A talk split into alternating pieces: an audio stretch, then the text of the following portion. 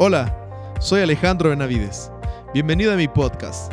Espero que esta reflexión sea de bendición para tu vida. Comparte este podcast con otros. Dios te bendiga.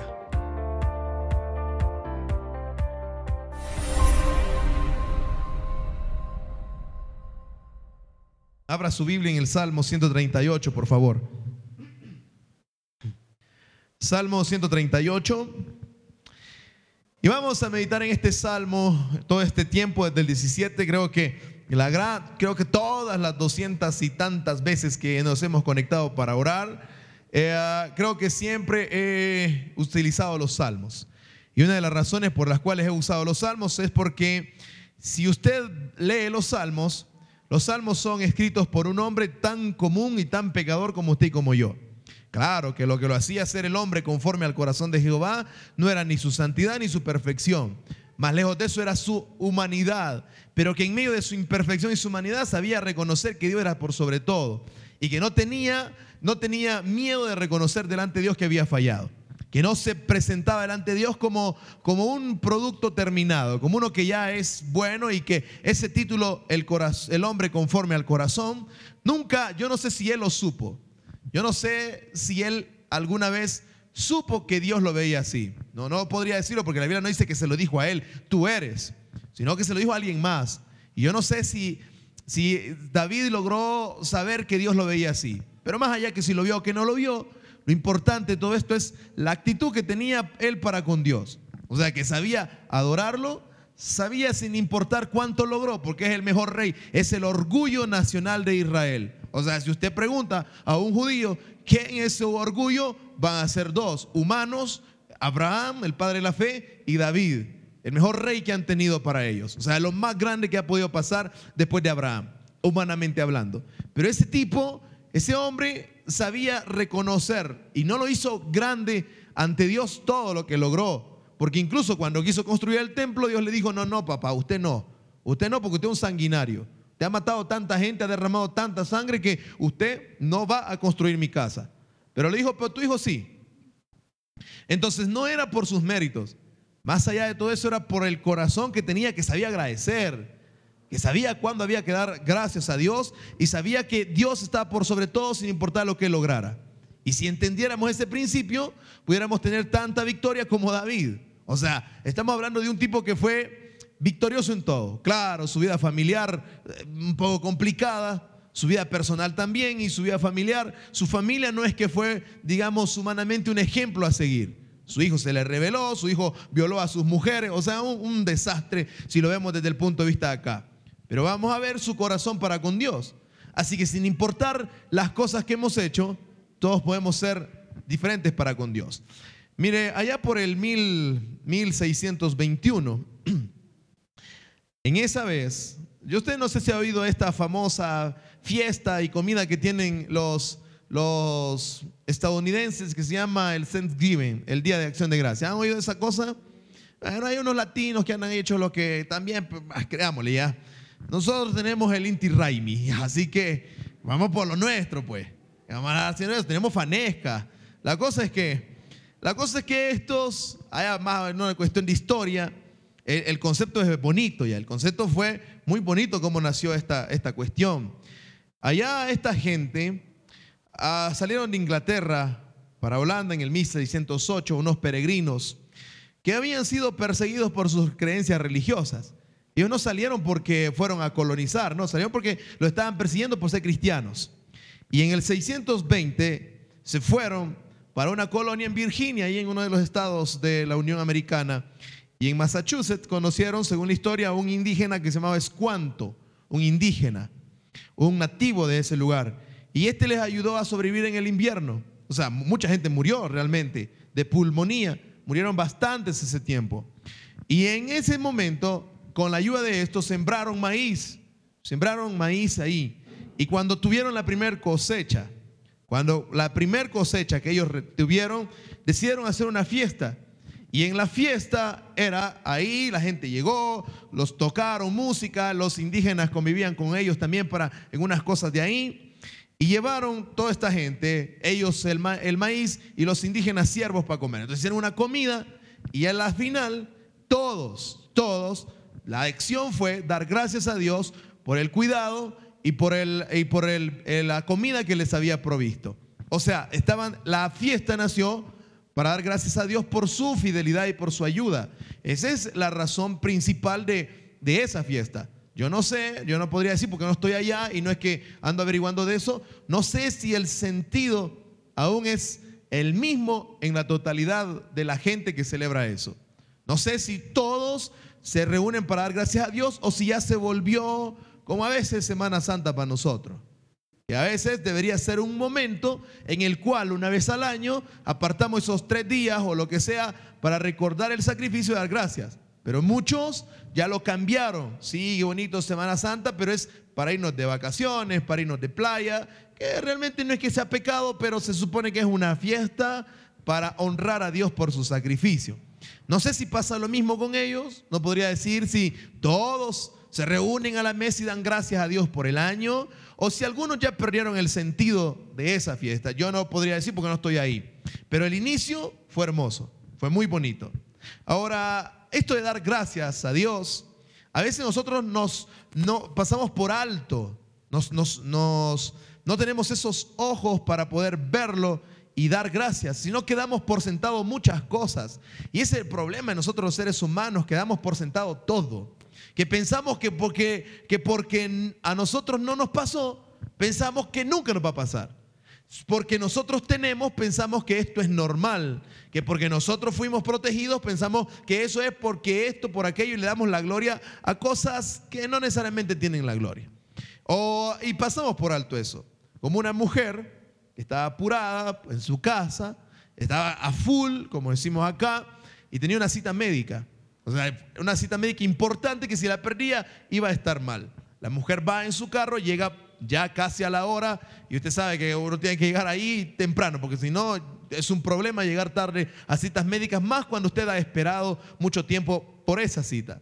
La mujer llega al parqueo y ve que no hay espacio, o sea, no hay, no hay dónde, no hay dónde estacionarse y buscaron estacionando lejos, eh, definitivamente iba a perder la cita. La mujer ora en ese momento, ora y textualmente ella dice esto, Señor, por favor, hazme el milagro de proveer para mí un lugar para estacionarme. ¿Cuántos de ustedes creen que está bien esa oración? ¿O cuántos creen que es como, una oración media tonta, no? O sea, ninguno ni el otro, porque le da pena, ¿qué pasa? Hermanos, a Dios le importa todo de mí. Y ella dice, dame un milagro que sea ahora. En ese momento, dice ella, en ese momento, cuando terminó, cuando pronunció la última palabra, ve que sale, se, sale un carro del, del, del, digamos, de la puerta. O sea, iba a quedar justo a la puerta. Y cuando ella ve que sale el carro, ella misma dice esto. Dice, olvídalo Señor, ya encontré un lugar. Si usted se da cuenta, o sea, ora para que Dios le saque le dé un lugar. Y cuando no, no, no, Señor, ¿cómo que ya no necesito que me ayude? Ya salió uno. Y nosotros somos así también muchas veces. Nosotros también, nosotros a veces estamos diciendo, Señor, ayúdame en esto. Y cuando vemos que se empieza a orar, ay, como que ya no quiero orar porque, porque ya lo arreglé. O porque me vino a la mente a la idea. Y pensamos que todo es por mí, por mí, por mí. Y eso es una cuestión, y quizás muchos hemos cometido ese errorazo durante este año. Pensar que llegamos a este año por mí. pensar que llegamos a este año por las medidas que tomó. Y entienda bien que no estoy en contra, porque si estuviera en contra, pues no hiciéramos lo que hacemos.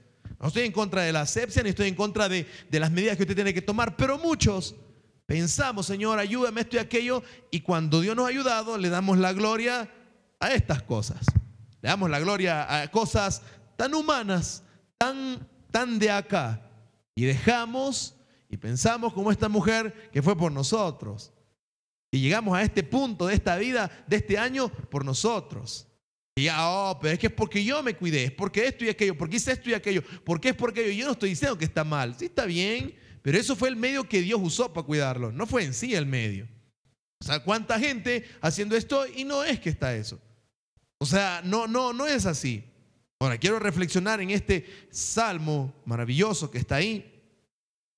Y la Biblia dice, si usted lo lee en la Reina Valera en el 60, alguien le puso el título ahí, porque eso no estaba, no es que David dijo, voy a escribir este salmo y le voy a poner este título. No, eso lo puso gente que después arregló la Biblia. Pero si usted lo lee en la Reina Valera, dice arriba Salmo de acción de gracias. Y dice el Salmo 138, 1. Si tiene su Biblia, pues ábrala, está ahí. Y si tiene su celular, pues también úselo para la Biblia, pero por favor en silencio, no ponga en silencio su teléfono, no queremos escuchar cosas que no nos, que no nos agradan la música. Dice, te alabaré con todo mi corazón, delante de los dioses te cantaré salmos.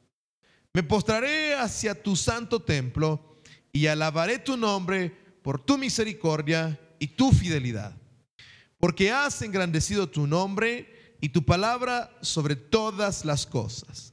El día que clamé, me respondiste. Me fortaleciste con vigor en mi alma. Te alabarán, oh Jehová, todos los reyes de la tierra, porque han oído los dichos de tu boca y cantarán de los caminos de Jehová.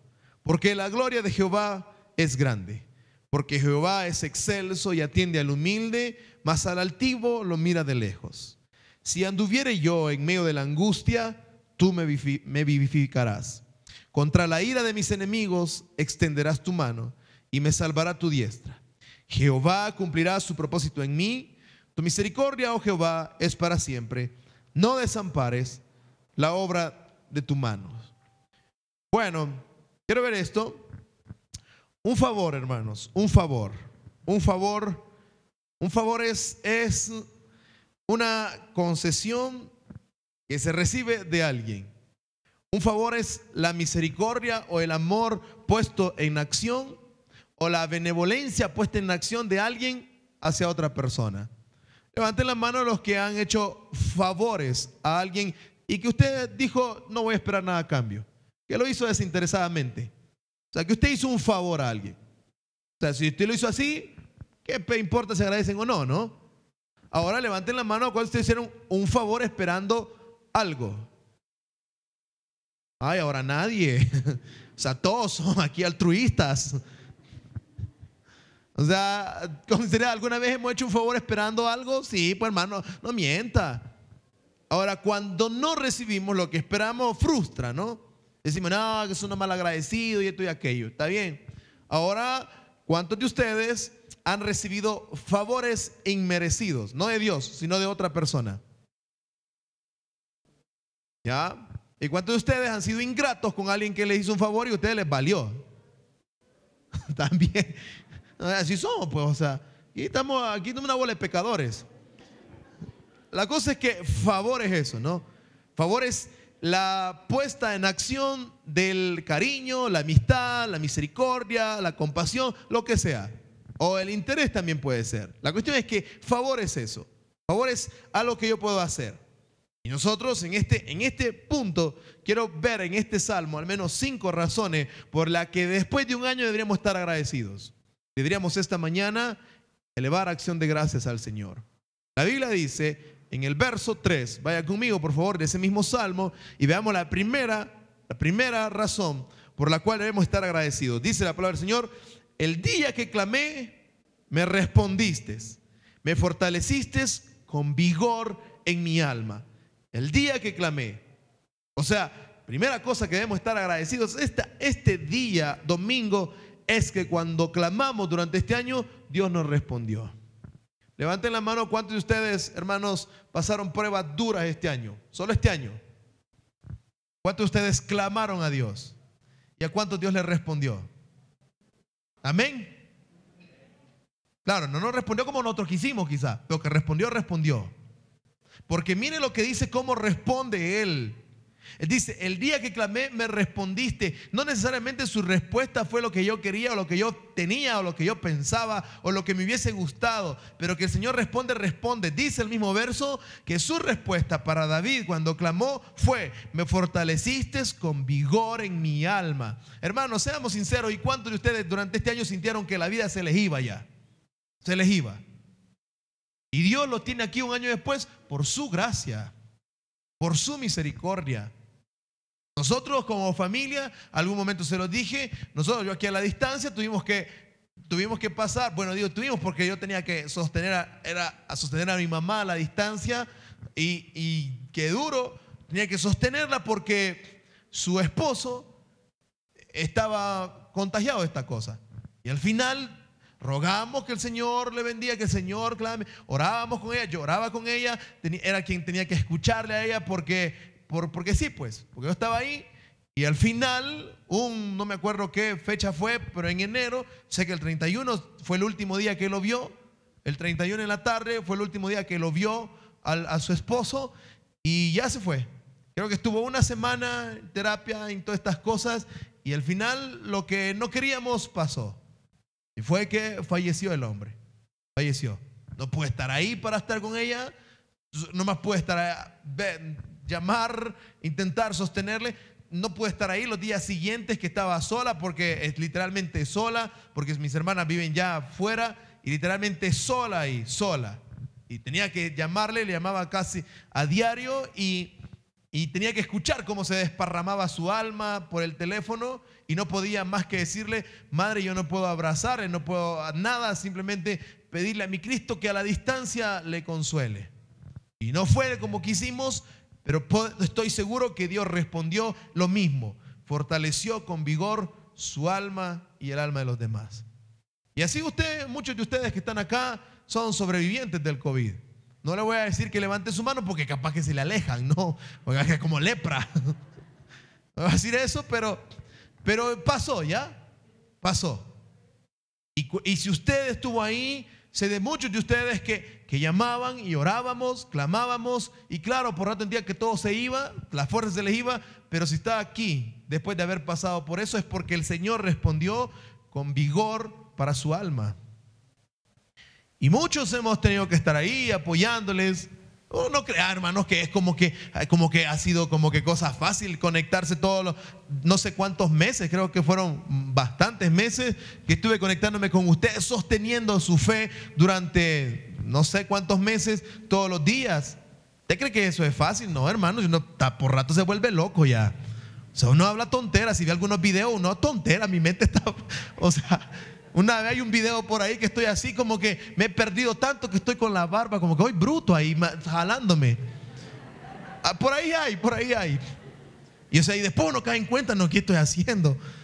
Pero Dios nos fortalece con vigor a nuestra alma. Y esa es la razón por la cual estamos aquí hoy.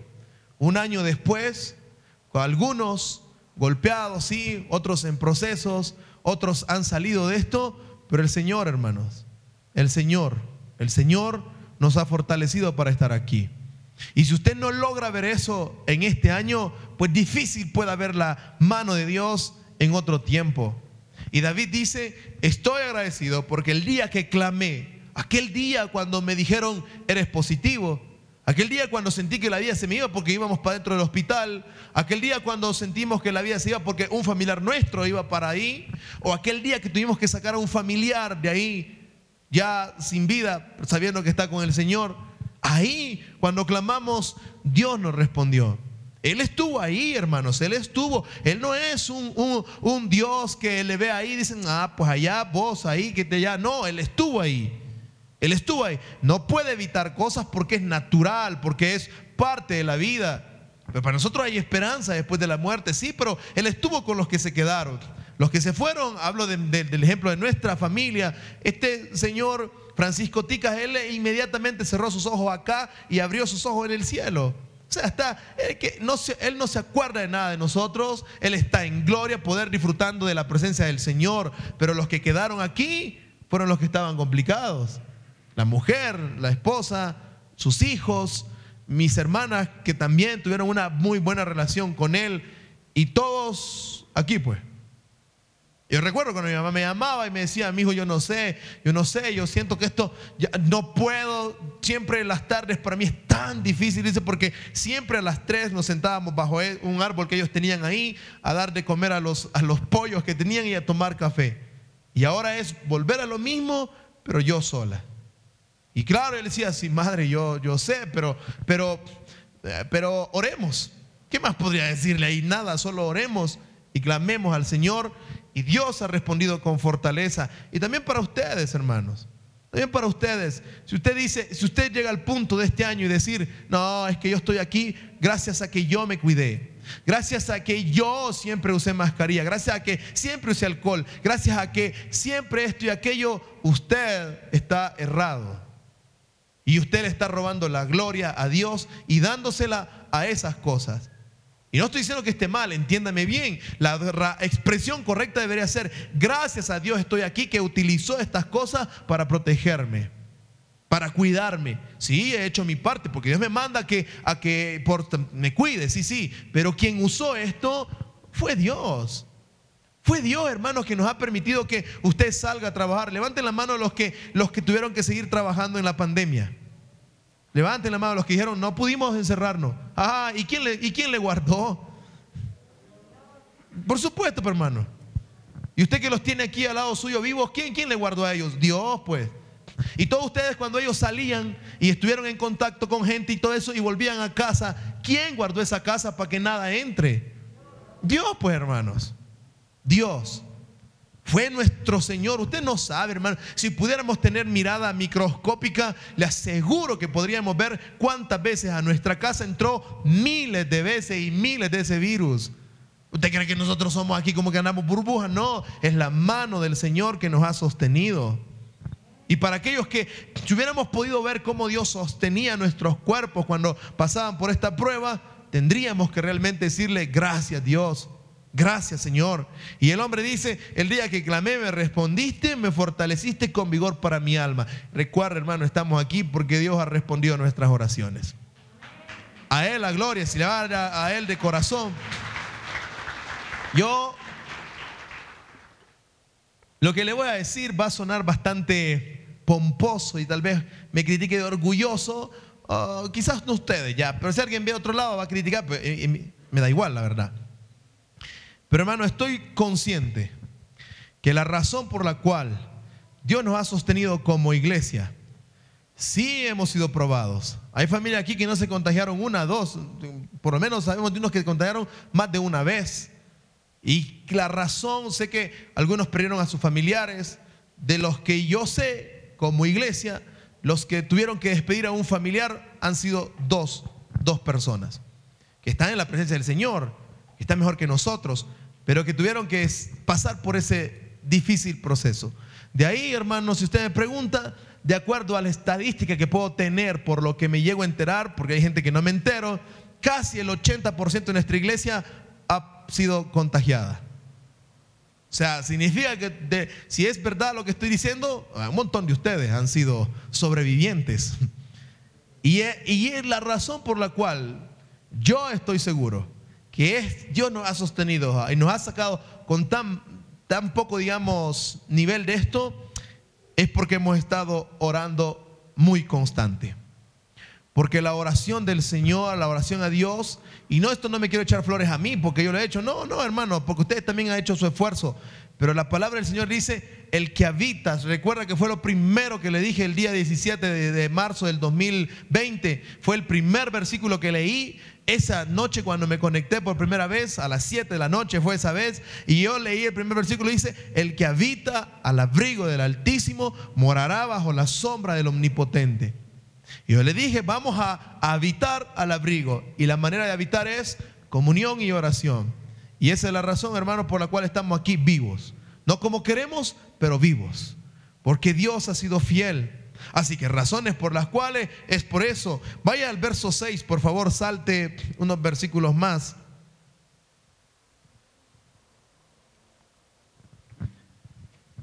Dice la palabra del Señor, porque Jehová es excelso y atiende a quién.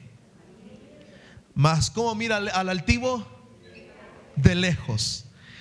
Razón, hermanos, es que otra razón es que cuando lo buscamos el Señor nos atendió.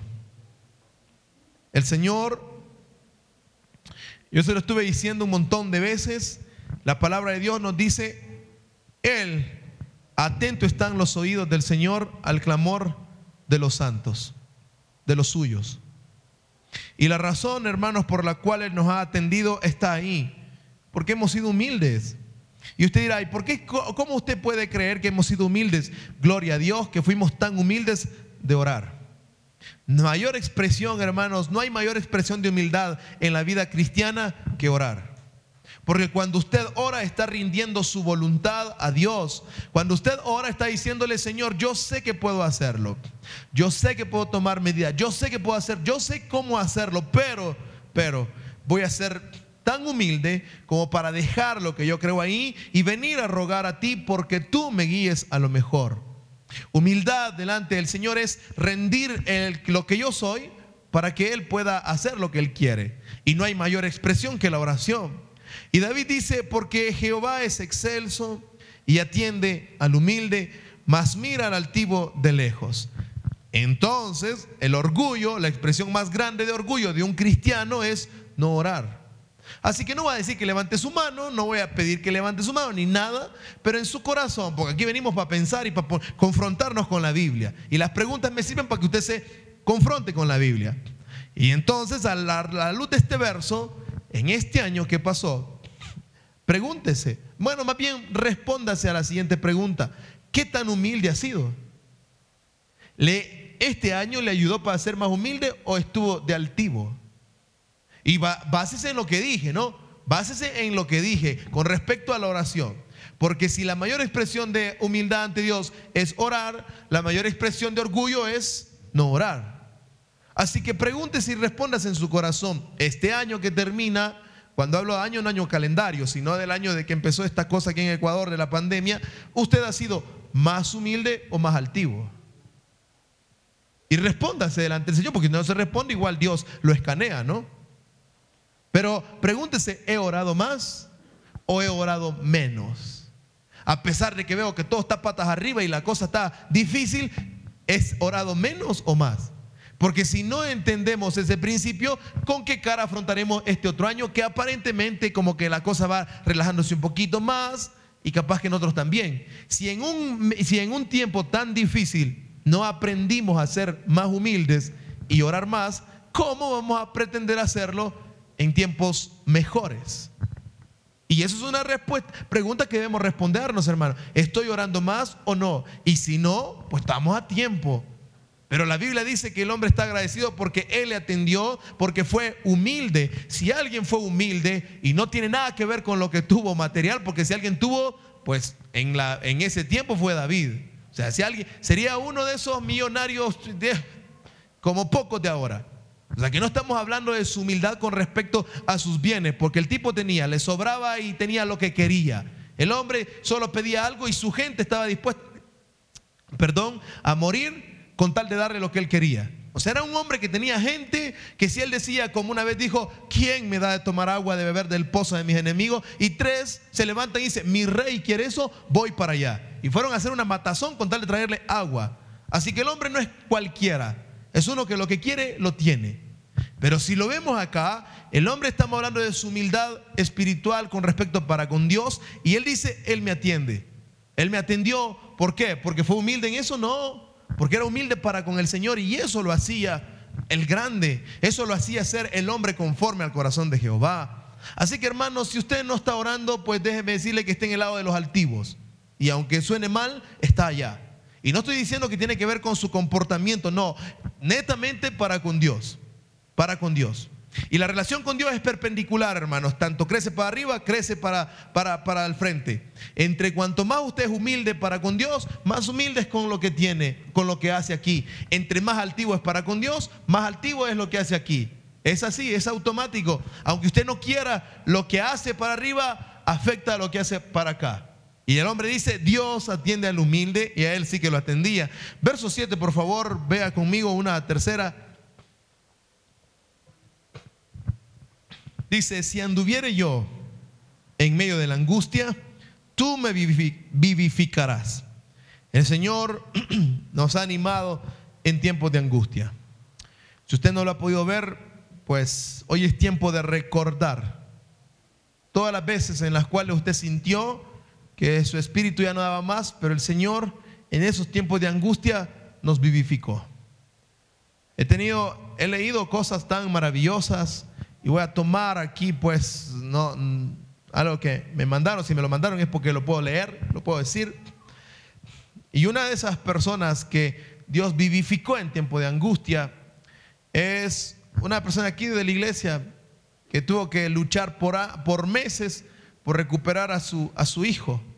A su hijo, cosas muy generales diré nomás, pero le jugaron ahí una mala pasada y le quitaron a su hijo y por meses tuvo que estar luchando y una cosa bárbara. Y me acuerdo cuando vino acá, cuando me escribió y me acuerdo el jueves, un jueves de oración que estábamos acá. Estábamos clamando y yo, es que hermano, usted no sabe las cosas que tengo que oír. Y el alma desparramada por esto, ¿quién podría vivir tranquilos, no? Y trabas por aquí, trabas por allá, pero el Señor yo solo le decía, hermana, yo sé que parece como tan insignificante lo que yo puedo decir, que oremos, oremos, porque a veces pensamos que orar es una pérdida de tiempo, que a veces con lo que tenemos que solucionar es como orar es, ah, orar es una tontera. Pero decía, orar es lo que tenemos para cambiar lo que no podemos. Con la oración yo puedo cambiar lo que humanamente es imposible para mí. Yo sé que todo pinta para que salga mal, todo. Pero si Dios toca el corazón, pues para él no hay nada imposible. Y después de meses de estar con esa lucha, imagínense esa angustia que tenía esa mujer tan duro. Y después de meses, de meses, de meses, la audiencia y tanta cosa por ahí, el domingo, hace unos tres domingos, si no estoy mal, tres domingos, cuatro, no me acuerdo, por ahí, entró aquí al culto con su hijito de la mano. Porque Dios es fiel, iglesia porque Dios es fiel. Y el Señor, dice David, cuando ando en medio de la angustia, tú me vivificarás. Usted no sabe las cosas que han pasado, yo no sé de muchos de ustedes las cosas que han pasado, pero si está aquí, hermano, y si usted puede decir, usted no sabe lo que yo ando cargando, pero si está aquí esta mañana, es porque Dios le ha vivificado. Es porque Él no ha dejado que usted se derrumbe, se rompa, y aunque está dolido, ¿Quién está ahí al otro lado para sostener sus pedazos? Mi Cristo. Mi Cristo. No sabe la gente que en esta pandemia todo explotó y ha visto cómo sus vidas familiares se desquebrajaron. Y en medio de todo esto tener que aguantar eso. Pero ¿quién los ha sostenido en medio de eso? Mi Cristo. Así que si usted es uno de esos que a pesar de que la cosa está dura, quizás hoy o estuvo o está o está empezándose a poner difícil, podemos ser agradecidos porque en tiempos de angustia el Señor nos vivificará. O sea, el Señor nos sostendrá, nos animará y que salimos, salimos, hermano. Pero no se rinda, no se aparte y no se enrede. Escuche lo que le digo, hermano, no se rinda de clamar, no se aparte y no se enrede más. Si usted no sabe cómo salir, pues deje de enredarse, deje de dañar más. O sea, si usted dice, estoy tan complicado, ya pues, pero al menos no dañe más. Ya no dañe más. Y David dice, ando en medio y tú me vivificas. Vaya al verso 7, en la mismo 7, pero la segunda parte. Y esto es tan maravilloso de este, de este salmo. Y dice, contra la ira de mis enemigos, ¿qué hizo el Señor? Oh, escuche, contra la ira de mis enemigos extenderás tu mano y me salvará tu diestra. Levanten la mano a los que tienen enemigos. Ya levante la mano los que tienen un enemigo, hermano, sí, aunque, aunque duerma con usted. ya. Ok. Su enemigo, no, su enemiga. Enemigos, hermano, nosotros pensamos que en la Biblia, quiero aclararle el término enemigo en la Biblia. Para nosotros enemigo es alguien a quien le caemos mal, ¿no? O sea, que le vemos y se le retuerce la panza. O sea, como que, como que vio al diablo cuando nos ve. O sea, y se hace como que no nos vio, y si nos vio, pero hace como que no vio, como, ay, no te vi. ¿Qué importa esa gente? ¿ya? La cosa es que pensamos que esos son los enemigos ahora. O gente que nos calumnia, gente que levanta chisme, gente que habla mal de nosotros. Esos son nuestros enemigos. En la Biblia, en la Biblia, los enemigos, cuando la Biblia se refiere a enemigos, es de aquellas personas que lo andan buscando para matarlo. O sea, en la Biblia, enemigo no es aquel a que le caigo mal y que cuando le veo, no, enemigo en la Biblia es que si me encuentra, me mata. O sea, enemigo, ahora les pregunto, ¿cuántos de ustedes tienen un enemigo así? Que los anda buscando para matarlos. Para matarlos de amor tal vez. Ay, me la mató, me mató. ya, no, pero no tenemos así. Ahora levanten la mano los que ustedes tienen un enemigo así, que ustedes lo andan buscando para matarlo. Cuidado, cuidado. No tenemos realmente. Ahora, cuando la Biblia habla de enemigo, usted piense, sí, tengo gente, son detractores, gente a la que le caigo mal. Pero enemigos en la Biblia habla de gente que quiere completamente, me odia tanto que quiere destruir mi vida, destruir lo que sea. Ahora, la Biblia dice acá, contra la ira de mis enemigos extenderás tu mano y me salvará tu diestra. La Biblia está diciendo, Dios, contra la gente que no son tus hijos, ¿no? Que no tienen a Cristo en su corazón y deliberadamente están queriéndome hacer mal, ¿qué dice Dios que hará con ellos? ¿Qué dice, pues hermano, ahí en la Biblia? Extenderás tu mano. Es que nosotros a veces pensamos que la Biblia es como así, media romántica, ¿no? Media así, como que todo es colores, flores y eso. Lo que está diciendo es, aquellos que se levantan para hacerme mal, Dios les va a romper la vida. Levanten la mano los que han sido defendidos por alguien, que alguien les quiere hacer algo y ustedes ya han sido defendidos. Levanten la mano, alguien así defendido que alguien le quiere decir, ¿y vos qué te crees? Y vino otro, ¿y vos qué te crees? Y ya, pues ellos, alguien que se pelee por usted. ¿Alguien se ha peleado por usted? Chuta, hermanos, qué pena. Con razón estamos. Bueno, vamos a hacerlo más puntual ya. Queridas damas, ¿alguna de aquí, si está, si cree que puede decirlo, bueno, y si no, en su corazón regocíjese. Queridas damas, ¿cuántas de ustedes han tenido la experiencia que dos se han peleado por usted? Ahora nadie. Yo con el primer novio que tuve me quedé. Falsas. Caballeros, ¿alguno aquí afortunado que dos mujeres se han peleado por usted? Pero no porque se encontró que la engañó la esta con el otro, no, sino que por su amor. Ay, hermanos, Dios tenga misericordia de este pueblo. Ya, pues cambiemos de tema porque no, como que no funcionó. ¿Cuántos han tenido amigos tan buena onda que vinieron a defenderlo, que se pelearon por usted?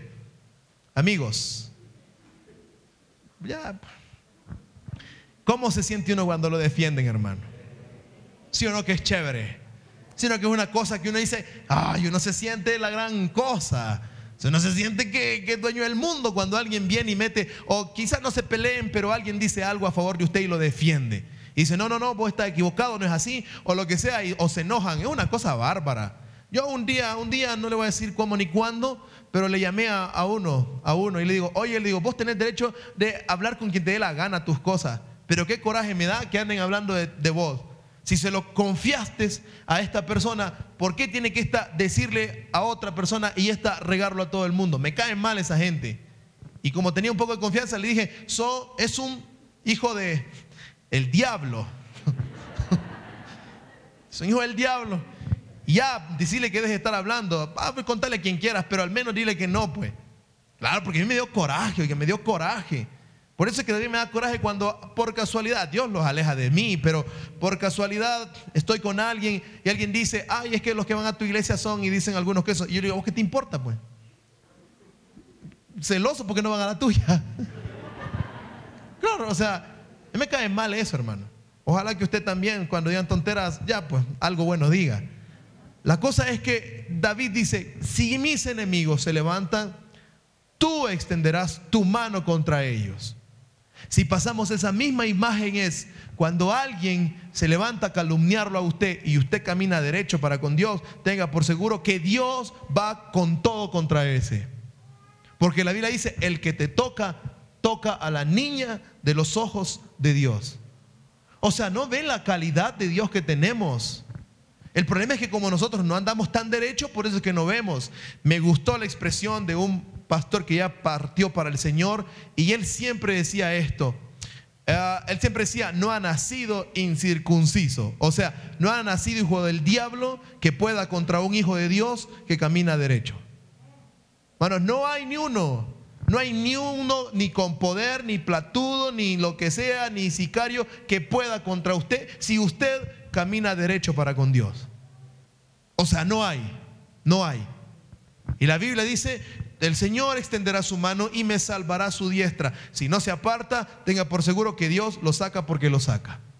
¿Cómo? No sé qué hará tampoco, pero usted solo tiene que hacer tres cosas, como le dijo, no se rinda, no se vaya y no se enrede más.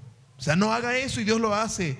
Y por último, hermanos, una razón por la cual estamos agradecidos esta mañana es porque el Señor tiene buenos propósitos y los cumplirá. Dice el verso 8, vaya conmigo por favor del Salmo. Dice la palabra del Señor, Jehová cumplirá qué. Ah, hermano, usted no se va de aquí sin que Dios haya cumplido el propósito que tiene. Punto. El Señor dice, el Señor cumplirá su propósito en mí. Tu misericordia, oh Jehová, es para siempre.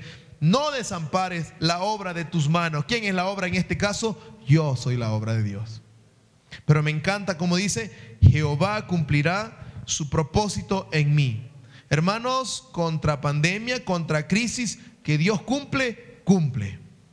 Dios cumplirá su propósito en usted y esa es una de las razones por las cuales podemos ver al futuro, podemos ver al futuro inmediato y lejano si Dios se tarda en venir, en que no estoy diciendo que vamos a estar en toda bonanza y que todo va a ir perfecto. Yo no estoy diciendo eso.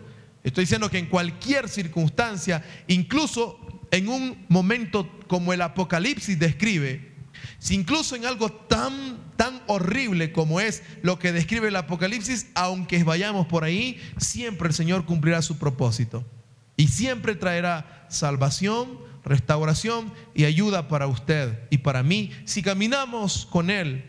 Dice Jehová cumplirá su propósito en mí, tu misericordia Jehová es para siempre, no desampares la obra de tus manos. Si algo tiene que estar seguro esta mañana es que si Dios no nos desamparó este año, tampoco lo hará este otro.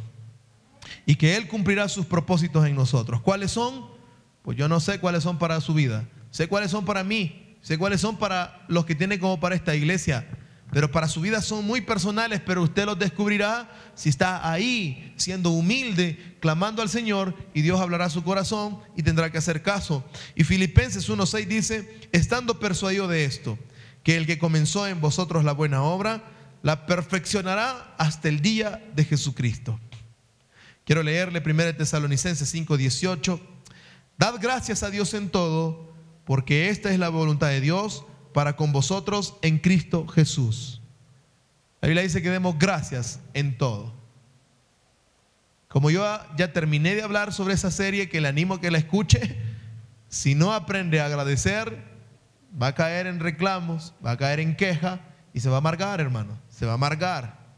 Así que Dios nos da el antídoto. Salmo 100, verso 4, lo leímos hoy. Entrad por sus puertas con acción de gracias, por sus atrios con alabanza.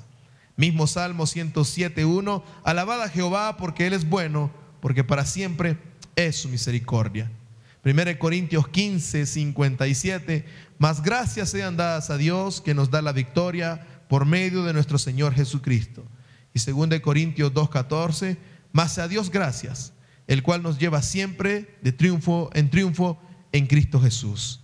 Esa maravillosa canción que, cantamos hace un poco, la que dice, a Él sea la gloria, si la, la, recuerda, ¿no? Esa es Biblia pura, está en Corintios. Y Marcos Witt, cuando la escribió, él lo escuché decir, dice, estaba sentado y un pastor invitado vino a nuestra iglesia, es bien vieja esa canción, y él leyó esto mas al Dios de toda gracia os perfeccione y afirme, fortalezca y establezca. A Él sea la gloria. Y dice, me pareció tan profundo que la hizo canción. Y cantamos eso porque es bárbaro. Y esta semana, bueno, hace unos 15 días, estaba escuchando como teníamos una conversación profunda con, con Mate eh, en el carro cuando estábamos viajando, que ahora todo el mundo hace canciones para vender, ¿no? Y eso no está exento de los cristianos tampoco. Hay que vender y está bien. Pero de tanto en tanto hay perlas de esas que me imagino que salen de la experiencia de las personas con Dios y escriben cosas tan profundas. Y una de esas canciones se llama Mi Dios, de Marcos igual. Escucho porque me parece que es tan, tan bueno el hombre como adora. Y en esa canción dice, eres el Dios invencible, imponente y tanta cosa. Y después dice, eres el Dios del principio y eres el Dios del final. Pero lo que me impactó a mi corazón y fue como, wow, qué cosa más hermosa, es que después dice, pero más que todo eso, o sea, es verdad, eres todo eso, pero más que todo eso, eres mío. Y hermanos, Dios ha sido fiel, ha sido todo, todo aquello. pero más que todo eso, ha sido nuestro Dios. Ha sido mi Dios. Y si usted no ha tenido durante años o durante este año, no ha sentido a Dios como suyo, como propio, déjeme decirle que estamos a tiempo de buscarlo así. Gracias por haber escuchado el podcast de hoy. Te recuerdo que a lo largo de la semana podrás encontrar nuevo material en este perfil. Soy Ale Benavides y ha sido un placer para mí haber estado contigo. Recuerda que si no tienes a un lugar donde pertenecer, desde ya te decimos bienvenido a Diver City.